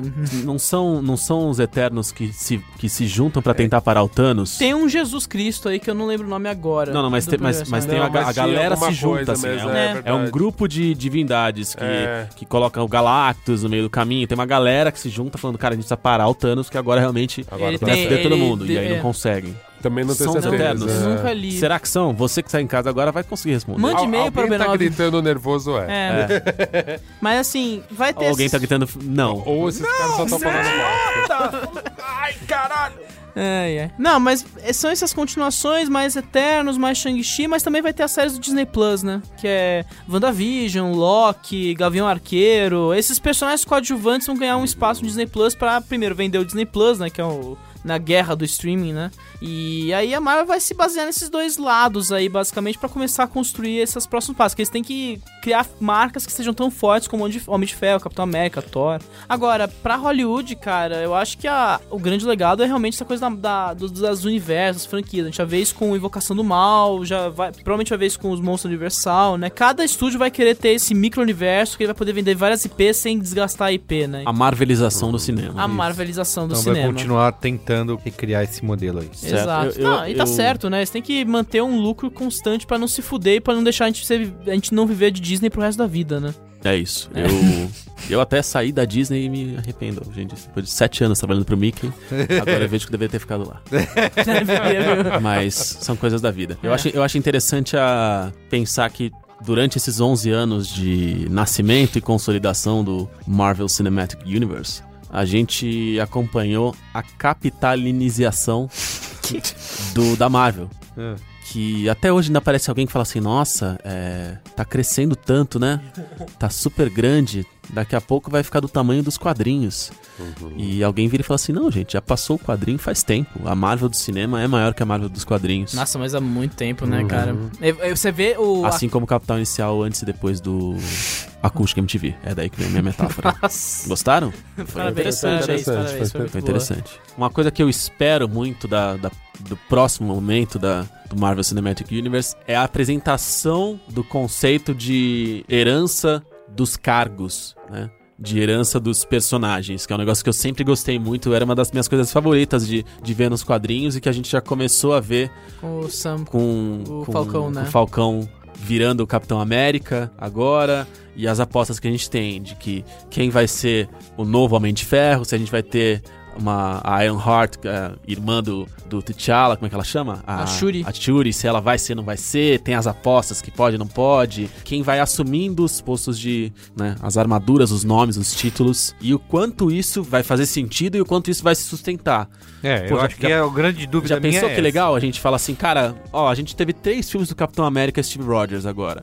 E agora a gente vai ter três que não é o Steve Rogers. A gente teve tantos filmes do, do Homem de Ferro, e agora a gente vai ter tantos filmes que o Homem de Ferro não é mais o Tony Stark. E será que a galera vai É, eu tenho- suportar isso. A James Bondização do universo Marvel. Pode ser quem vai você ser o. É, novo... mas não é Só a que ao James invés de você trocar o James Bond, você, Cê- troca, ao invés cê- de trocar o ator, o personagem, Você troca passa o personagem personagem mesmo. Fala assim, ó, o, o Tony Não, Stark rolou, mas agora Eu torço é outro. que isso aconteça e que dê certo a ponto da- de evitar os haters. Que a, a Marvel, como editora de quadrinhos, tentou fazer isso em tempos recentes, acabou sendo chacoteada por- pelos fãs e Porque- isso cagou demais. Porque o que e acontece com nos- arcos muito Ah, legais, então, né? o, que, o que acontece nos quadrinhos, que, que é o meu medo que aconteça no cinema, que é a saída fácil. Reboot. E não é legal, né? E é no cara universo chato, desses, porque né? você tem um universo enorme, você fala, cara, eu tô há 20 anos curtindo o Peter Parker Homem-Aranha aqui. Vamos colocar o Miles Morales, vai ser legal. Não, e vai é ser diferente, demais, né? É interessante. Vamos ver como é que é. Espero eu, que dê certo, porque... Eu adoraria que esse processo desse certo e que, e que o público deixasse rolar sem pressões infinitas que, que fizessem o- o- os estúdios voltarem atrás. Que eu acho que assim, é um trabalho grande demais, é um trabalho muito bem feito, Uhum. é, um, é um trabalho histórico pra em algum momento a galera virar e falar assim: é, pessoal, tá na hora do reboot. É Pra meio, se perder meio, como meio lágrimas bosta, na chuva, né? É, meio É, bosta. não pode fazer acontecer isso mesmo. Que bonito isso. Para Destino perder poético. como lágrimas na chuva. Deve ter uma música do Capitão Inicial que, que fala isso. Existe um filme chamado Blade Runner, né? Isso, Com é. isso. Deve ter uma Nossa. música Inicial chamada Blade Runner. Total. Muito bem, é isso então, gente? É isso. Qual é a boa? Qual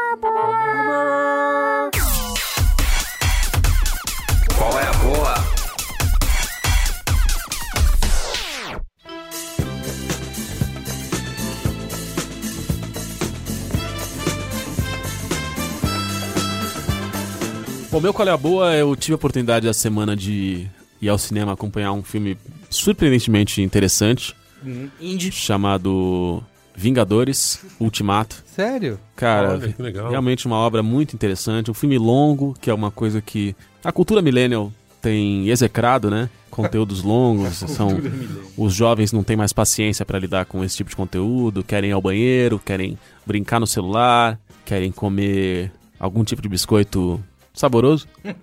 É, só querem série Netflix de 15 minutos agora também, né? Exatamente, querem séries curtas e esse é filme bizarro. realmente traz um- uma oposição a isso. Um filme de mais de três horas de duração e que consegue prender os jovens na cadeira. Eu tive a oportunidade de ver o filme ao lado de dois jovens sentados é, imediatamente ao meu lado, Carlos Merigo e Clara Maron Dias. E os dois realmente muito felizes com o filme. Eu pude ver o Carlos Merigo pescando e dormindo em vários momentos do filme, de um lado.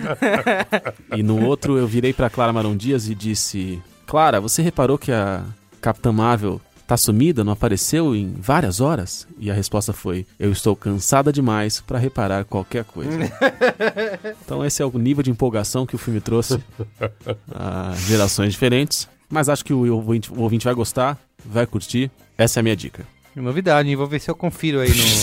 tá nos cinemas? Cara, algumas salas. Algumas- É.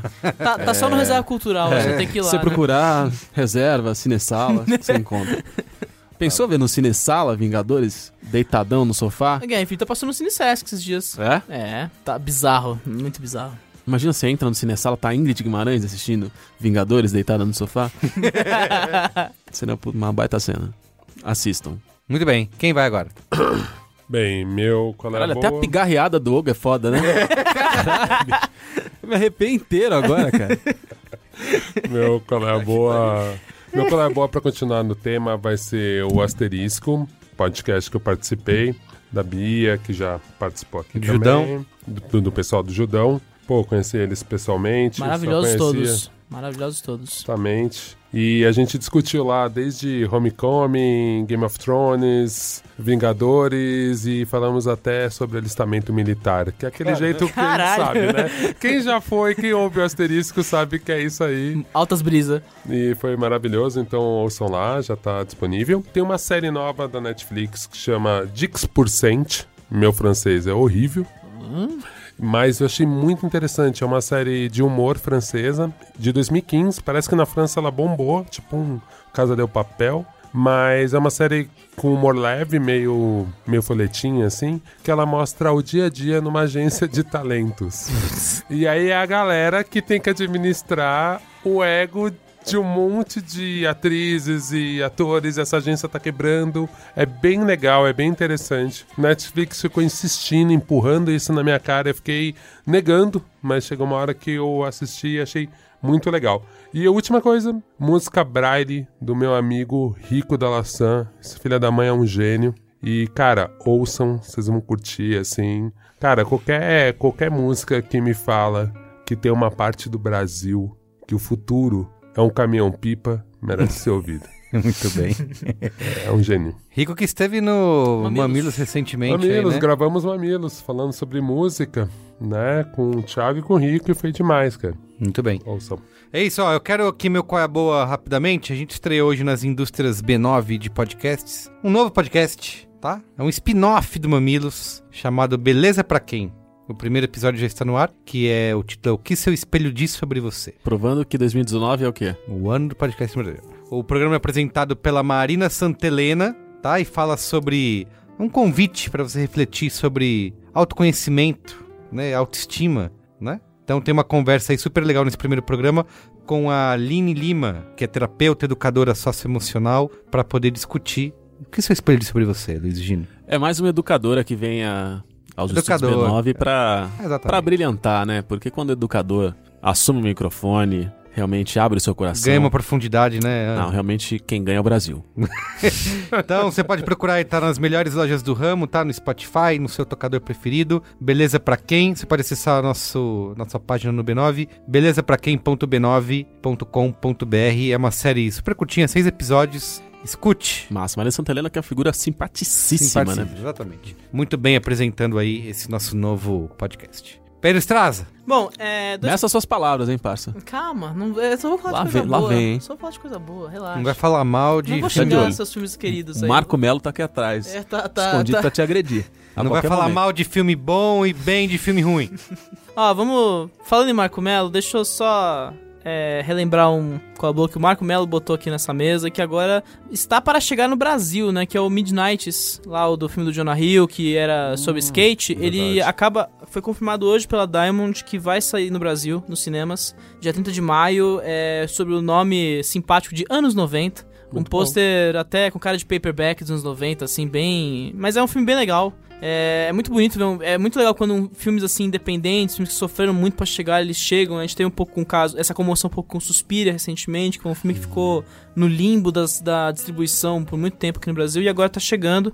Então, cara, nesses idos de nostalgia, né, que inclusive foi tema do, do Braincast semana passada, esse é um filme muito legal que problematiza muito bem essa coisa da nostalgia que a gente tem, como essa lembrança do passado e como o passado pode ser tão danoso quanto benéfico nessas questões, assim. Mas é um filme que tem problemas, claro, é um filme de uma hora e vinte, assim, ele- é bem contido em algumas coisas, mas vale a pena e veja no cinema, sabe? Uma coisa que, que eu leio bastante na imprensa americana Cinema. é o, quando fala assim, vote com sua carteira quando você vai ao cinema. Escolha o, o- vote com o filme que você compra, assim, né? Porque os caras, na- no, no fundo, estão escolhendo os filmes que vão exibir a partir da bilheteria, né? Total. Enfim, Principalmente a primeira semana, né? exato, a primeira semana que sobrevive, né? Cinema. Cinema. Mas, escapando um pouco do cinema antes que o Giro me bata e fala que tem que acabar. Cinema. É, eu queria aproveitar a discussão da Marvel aqui e fazer um colabor de um livro que eu li nas férias, nesse recesso de fim de ano que eu ganhei inesperadamente do Merigo. É, Pô, aqui é empresa sustentável. é preço sustentável. É, uma semana de alegria foi. Eu consegui finalmente ler um livro do Shan Hao, que foi lançado há um bom tempo já aqui no Brasil, acho que um pouco, pouco na época do primeiro Vingadores, inclusive, que é o Marvel Comics A História Secreta. O Shan Hao, ele fez uma puta pesquisa da, de toda a história da Marvel até mais ou menos dos anos 90, assim. Então é um, é um puta recontagem de toda a história da Marvel todos os bastidores, tretas, a, a briga do Jack Kirby com o Stan Lee, assim, é umas paradas meio... Claro, destrói muitas impressões que a gente tem com o universo Marvel, esse misticismo que a gente dá dos personagens, como foi tudo mágico, tudo bem bolado, né? Mas é muito legal você ver como a editora foi indo e caindo, indo e caindo, né? O livro tá desatualizado, claro, o apêndice agora vai até um pouquinho depois da... Pega essa fase que ele é comprado pela Disney por 4 bilhões, né? Mas é um livro super legal até por conta dessa... do fenômeno que virou a Marvel hoje em dia, né? Então é uma leitura muito legal, é uma leitura muito, muito rápida, você consegue... Eu li em, em uma semana, acho, o livro, é um livro grosso, acho que tem umas 400 páginas mesmo, mas é um livro que vai rápido porque você quer saber o que vai acontecer com aquelas pessoas, assim, ah, são muitas pessoas, muitos criativos criando aqueles personagens, né? Então aí vem essa história, por exemplo, do Shang-Chi, eu, eu descobri lendo esse livro, né, de que foi um personagem que os, os dois, os dois caras, acho que, não lembro se era o Jim Starlin, né, que é o cara que escreveu Guerra Infinita, inclusive, né?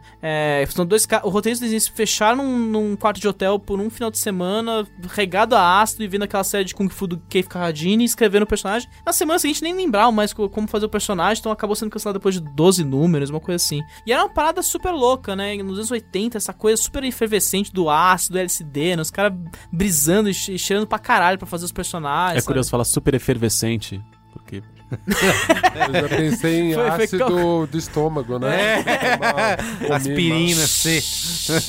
regados a ácido, Regados a efervescente.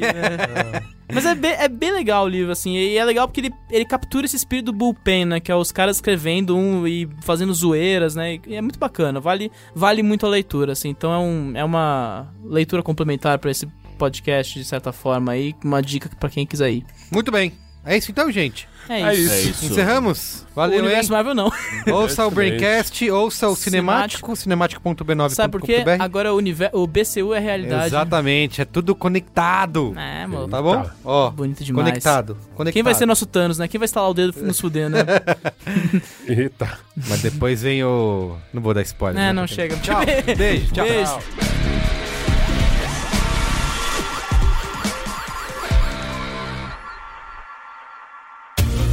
Este podcast foi editado por Caio Corraine.